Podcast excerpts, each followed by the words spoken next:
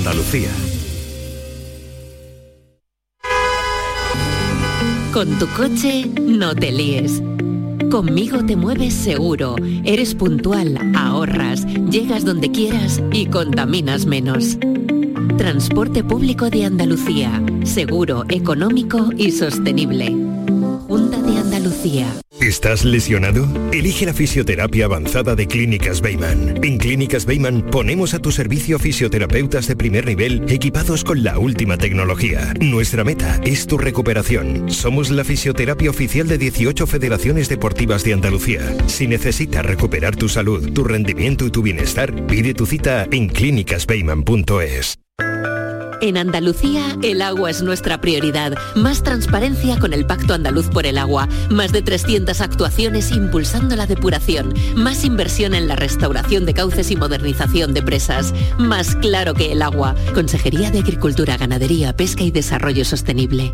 Junta de Andalucía. Con Social Energy, di no a la subida de la luz y ahorra hasta un 70% en tu factura con nuestras soluciones fotovoltaicas. Aprovecha las subvenciones de Andalucía y pide cita al 955 44 11 11 o en socialenergy.es. Solo primeras marcas y hasta 25 años de garantía. La revolución solar es Social Energy.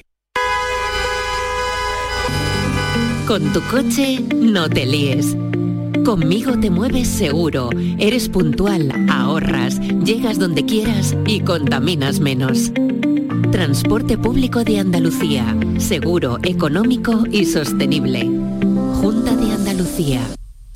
Hola, muy buenas tardes. Eh, seis y seis minutos en este momento. Muchos, eh, muchos puntos de nuestra tierra afectados por la lluvia. Eso sigue estando bien, que ahora nos va a dar un respiro y que se enjuague un poquito la atmósfera ya definitivamente, si es posible. Bueno, estamos en este viernes. Ya saben que tenemos un encuentro especial los viernes, que es la cara más eh, científica, por así decirlo, de este programa. Pero seguro que han escuchado a menudo en los últimos tiempos esa pregunta ¿quién cuida al cuidador?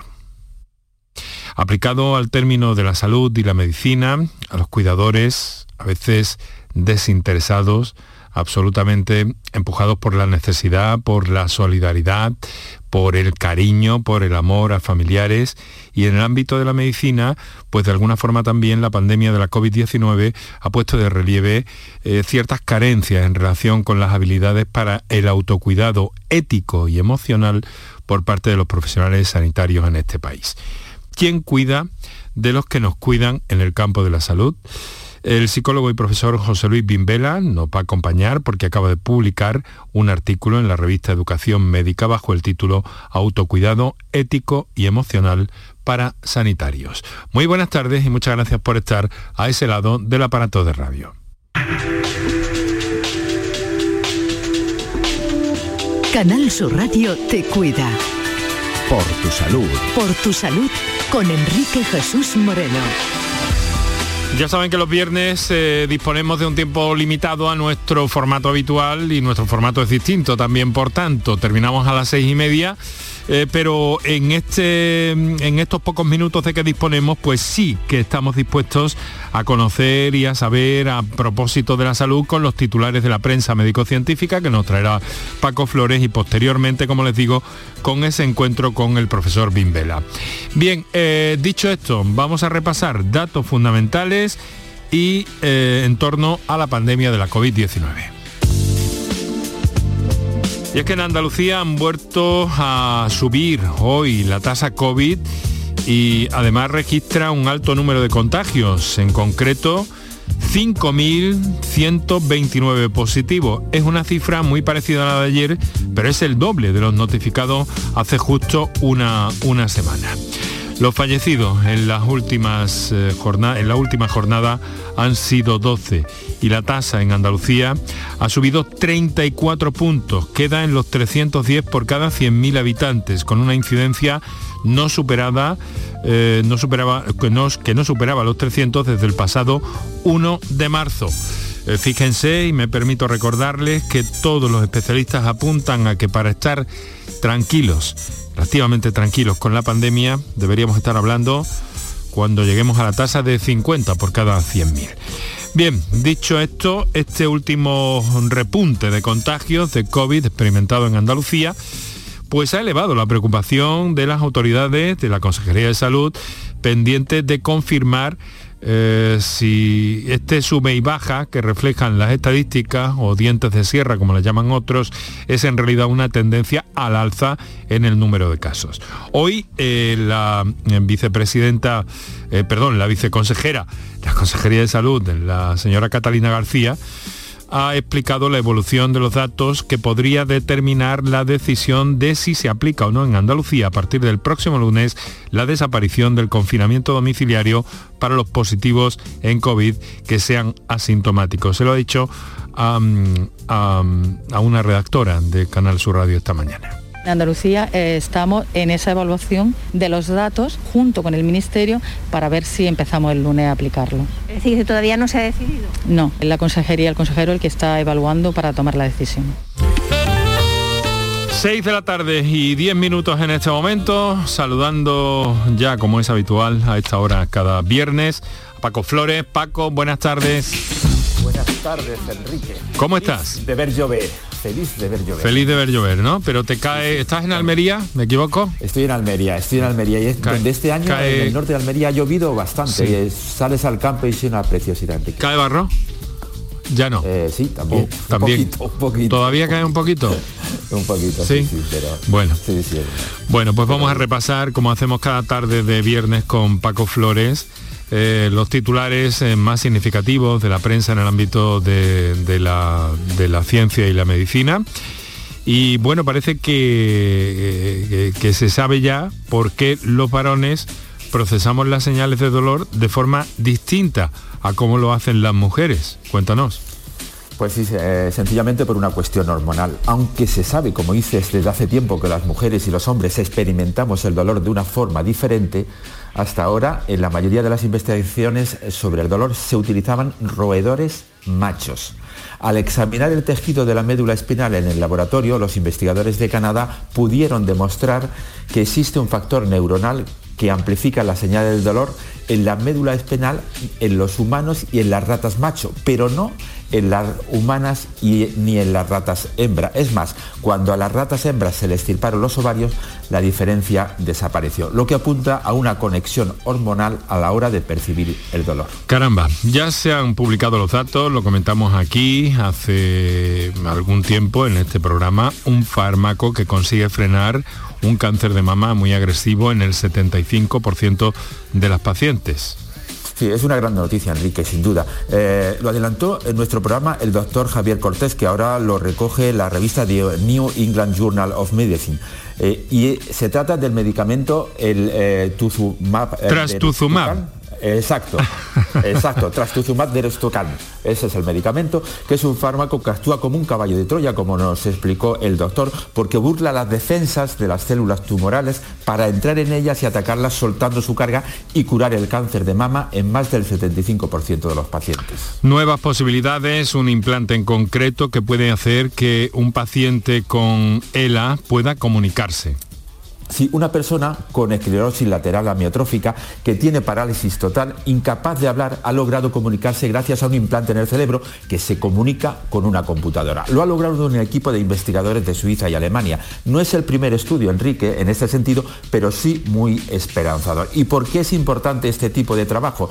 porque las personas que padecen ELA, que sufren el síndrome de enclaustramiento completo, es decir, que perciben todo lo que ocurre a su alrededor, pero han perdido todo el control muscular voluntario, incluido el movimiento de los ojos o la boca, también pierden la capacidad de su cerebro para generar comandos para la comunicación y mediante este dispositivo podrían comunicarse.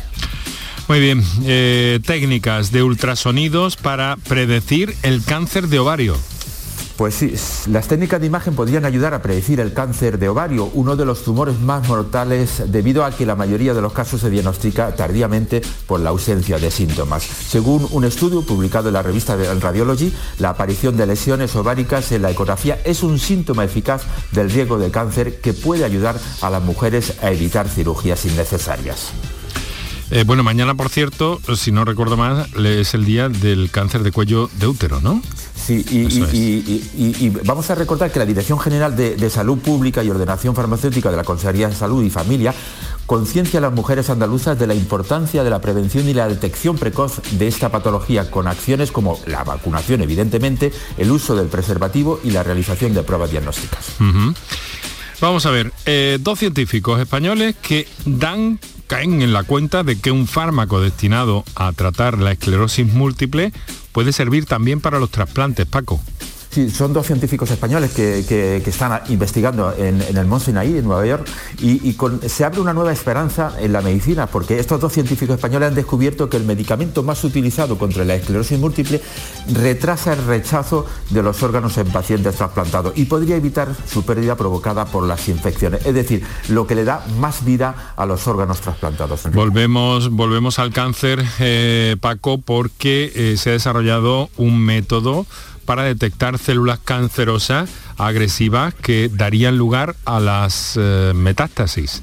Sí, las metástasis en el cáncer suelen estar causadas en la mayoría de los casos por células que se comportan de forma muy agresiva, más que las células cancerosas del tumor. Eh, ahora los investigadores de dos universidades holandesas trabajan en un método que detecta estas células y para hacerlo se determina el perfil genético de las células cancerosas agresivas que no es tan fácil, Enrique, pero gracias a potentes microscopios y a un software especial están secuenciando el ARN de esta célula y así elaboran medicamentos específicos para luchar contra ellas. Hablamos de Mujeres de Ciencia, la coordinadora de calidad e instalaciones de la Red Andaluza de Diseño y Traslación de Terapias Avanzadas, Gloria Carmona, se incorpora como experta en el comité ejecutivo de esa sociedad internacional. Sí, su misión consiste en impulsar el desarrollo de nuevas terapias con el propósito de mejorar la salud de la población e incorporar las terapias avanzadas en Andalucía como elemento de innovación de la asistencia sanitaria y de progreso de la comunidad autónoma, mediante la búsqueda de alianzas entre el mundo académico, las instituciones investigadoras, los centros sanitarios, las asociaciones de pacientes, las pequeñas y medianas empresas biotecnológicas y la industria farmacéutica. Y el cáncer de colon, seguimos con cáncer esta semana que se podría prevenir hasta en un 95% de los casos gracias a programas de cribado, ¿verdad? Sí, la verdad que el, campo de, la, oncología es el, en el que más se investiga y, eso, lo que acabas de decir, eh, es un informe que elabora todos los años la Sociedad Española de Oncología Médica y la Red Española de Registro de Cáncer, que se traduce en 773 nuevos pacientes cada semana. Pero el cáncer de colon se podría evitar hasta en un 95% de los casos si se realizan correctamente cribados a toda la población diana. O lo que es lo mismo, todas las personas mayores de 50 años a las que tienen antecedentes familiares de cáncer de colon, aquellas que tienen pólipos intestinales y los pacientes de enfermedad inflamatoria intestinal. Muy bien, eh, algunos de esos cribados ya están en marcha en nuestra comunidad. sin duda. Eh, y eh, bueno, también conviene decir que en este cáncer influyen mucho los, los hábitos de vida, ¿verdad? Bueno, vamos a entrar en un instante, Paco, ya tenemos preparado, vamos a hablar del autocuidado de los profesionales de la salud eh, bueno, algo que nos ha preocupado y que ha preocupado especialmente a nuestro, a nuestro invitado de esta tarde, con quien enseguida vamos a hablar, el profesor José Luis Bimbela, en ese artículo en la revista Educación Médica bajo el título Autocuidado ético y emocional para sanitarios. En un instante estamos con él. Por tu salud. Escuchas Canal Sur Radio en Sevilla. Las furgonetas Mercedes-Benz están fabricadas para darlo todo. Y con el servicio Express Service podrás contar con un mantenimiento ágil, sin tiempos de espera y con la calidad habitual de Mercedes-Benz. Reserva tu cita en nuestra web y optimiza tus tiempos. Concesur y Fervial, tus concesionarios Mercedes-Benz en Sevilla. Bienvenidos a Sacaba. Mil metros de electrodomésticos con primeras marcas. Grupos Whirlpool, Bosch y Electrolux. Frigoríficos, lavadoras, hornos, vitros. ¿Quieres más? Aires acondicionados, aspiradoras, pequeños electrodomésticos. Y financiamos en 12 o 20 meses sin intereses solo tú y Sacaba. Tu tienda de electrodomésticos en el Polígono Store en calle nivel 23. Ven a ver nuestra exposición y sus 25 años de experiencia. Sacaba. Disfruta de tu barrio. Compra en Calle Feria. En la Asociación de Comerciantes de Calle Feria hemos preparado para ti grandes sorpresas y regalos. Repartimos 600 euros en cheques de consumo. Disfruta de tu barrio. Compra en Calle Feria. Promueve Asociación de Comerciantes de Calle Feria. Financia Ayuntamiento de Sevilla. Decimoprimera edición de la Ruta de la Tapa de Santa Olalla del Cala en pleno Parque Natural Sierra de Aracena y Picos de Aroche. Los días 26 y 27 de marzo, las mejores tapas de nuestros bares, actuaciones en directo, un tren turístico y jornadas de puertas abiertas en monumentos y museos te esperan en la Ruta de la Tapa. Ven a Santa Olalla del Cala, ven a la Sierra Prometida, cuna del jamón de bellota y del gurumelo. Enrique Jesús Moreno, por tu salud, en Canal Sur Radio.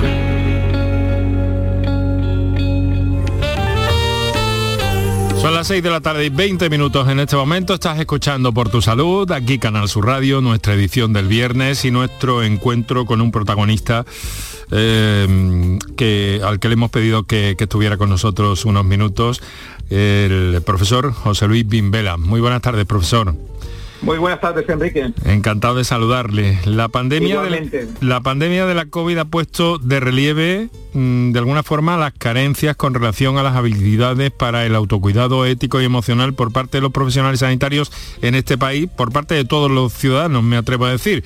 Pero claro, eh, usted ha, ha abordado específicamente este tema porque lleva una dilatada trayectoria científica y de estudio en este sentido quién cuida de los que nos cuidan en el campo de la salud y el profesor Bimbela acaba de publicar ese artículo en la revista Educación Médica bajo el título Autocuidado ético y emocional para sanitarios. Eh, me va a permitir, profesor, que eh, mm, mi compañero Paco Flores eh, nos trace un perfil de su, de su trayectoria y su trabajo. Eh, porque es muy larga, Enrique. Eh, José Luis Bimbela eh, Pedrola es profesor en la Escuela Andaluza de Salud Pública de Granada, doctor en psicología y máster en drogodependencias por la Universidad de Barcelona. Es autor, entre otros muchos libros, del libro Cuidando al Cuidador, con un selling para médicos y otros profesionales o Sociología del SIDA. Es un gran docente, me declaro un seguidor de Bimbela, que es la parte más emotiva de la frialdad de la ciencia en los congresos y donde he tenido el placer de verlo en muchas ocasiones. bueno, ya sabe que tiene aquí un admirador, profesor. Oye, me- estoy, estoy emocionado, estoy emocionado. Va a ser lo mejor de la entrevista, ya te lo digo. Bueno, vamos a ver, profesor, hay una, hay una cosa, ¿no? En realidad, claro, nos ha saltado un poco, se ha generalizado esto, ¿no? De la atención eh, o, o de las carencias en muchas ocasiones de- del cuidado de quienes nos cuidan. Pero usted lleva trabajando en esta disciplina desde hace años. Quiero decir con esto que este problema no es nuevo.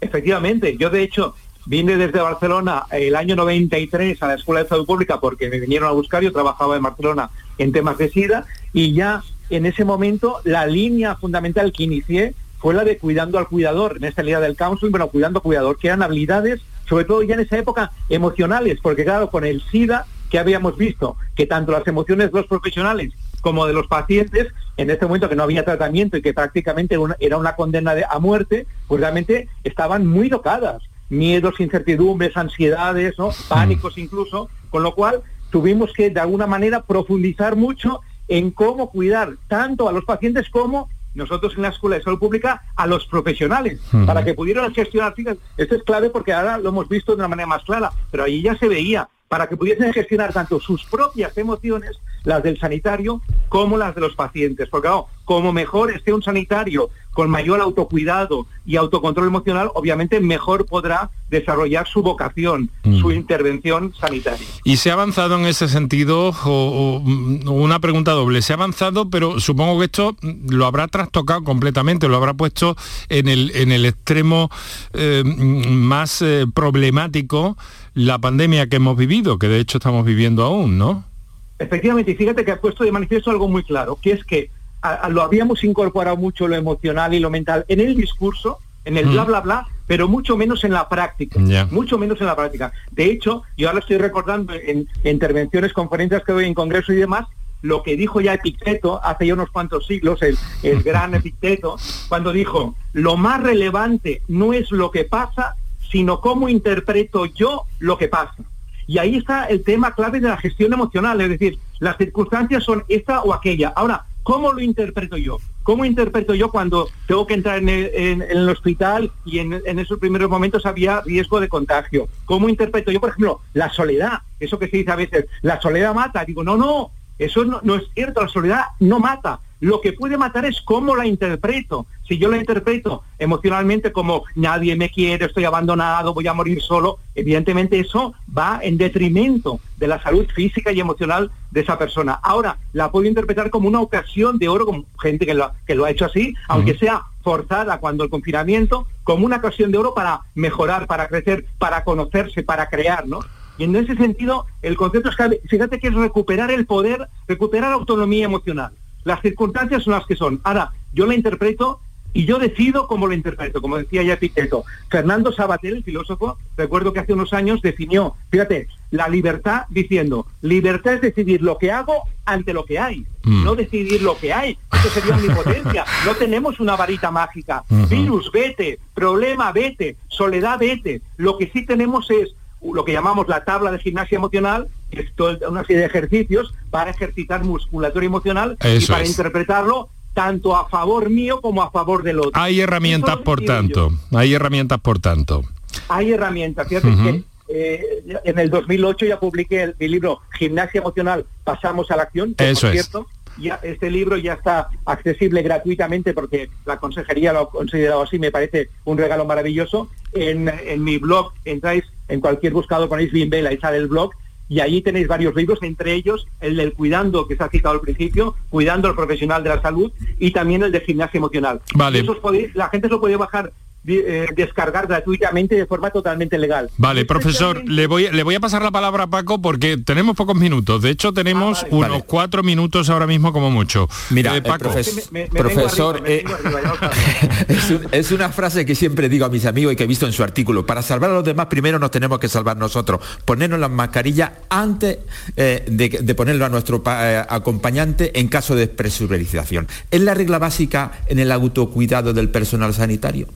Es la regla básica. Es que a veces se ha entendido mal como si eso fuese egoísmo. No, no. Eso precisamente es la clave para que luego puedas dar el mejor tratamiento en cantidad y calidad. Si tú no estás bien, no, no podrás atender bien. Por eso Mm. me encanta siempre recordar esto que decías tú de los aviones, ¿no? Que es una lección de vida. Cuando te dicen en caso de desfluidación, por favor, antes de atender al de al lado, póngase usted la mascarilla, porque si no se la pone, no podrá atender. Pues esto en el caso que nos ocupa los sanitarios es súper fundamental. Son todos vocacionales, se entregan en cuerpo y alma. Entonces vamos a facilitar que tengan esas habilidades para que puedan hacer esa vocación de la manera más eficaz para ellos mismos y para el otro.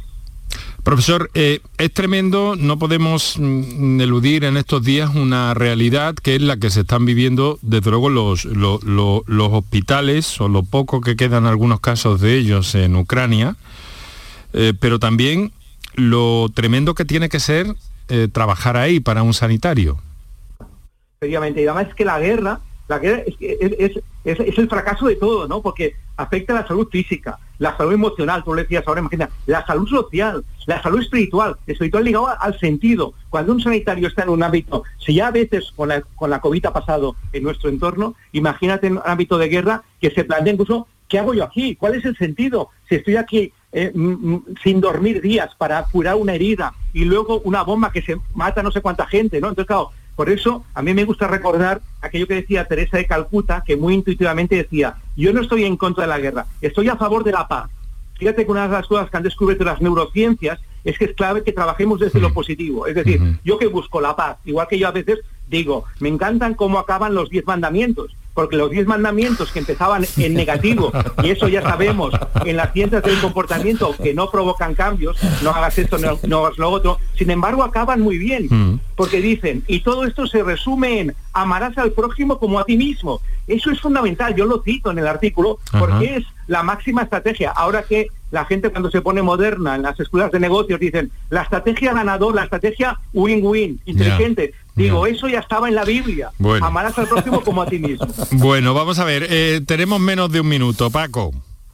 Bueno, eh, eh, profesor, yo eh, solamente una pregunta. El- en la carencia que he descrito de atención al personal sanitario, ¿se ha visto pa- paliada en cierta forma por alguna iniciativa digna de mencionar? Brevemente, Bueno, por favor, profesor. Sí, muy brevemente, todo el plan de humanización que se está llevando a cabo, que se ha iniciado y que ya se está llevando a cabo en- en- desde el- la consejería, la verdad es que eh, está muy bien enfocado porque atiende no solamente a lo que sería la humanización de la atención al paciente, sino también a lo que sería la atención a lo que llamamos el cliente interno, profesionales y directivos también, que eso es fundamental. Mm. Y luego yo también apunto precisamente en el artículo que ya desde que apareció la pandemia pusimos en marcha desde la escuela un curso gratuito, de 10 horas gratuito, eh, que se puede acceder desde la página web de la Escuela Andaluza de Salud Pública, donde se puede, el título es exactamente Gestión práctica de emociones en tiempos de coronavirus. Ajá. Para No tenemos, no tenemos tiempo para más, eh, profesor, pero sí una referencia, Educación Médica, la revista y el artículo de nuestro invitado de esta tarde, profesor José Luis Bimbela, Autocuidado ético y emocional para sanitarios. Muchas gracias por estar con nosotros. Suerte y enhorabuena, un profesor. placer. Un placer. Buscaremos un espacio más dilatado. Un saludo. Paco Flores, buenas tardes. Buenas tardes y buen fin de semana.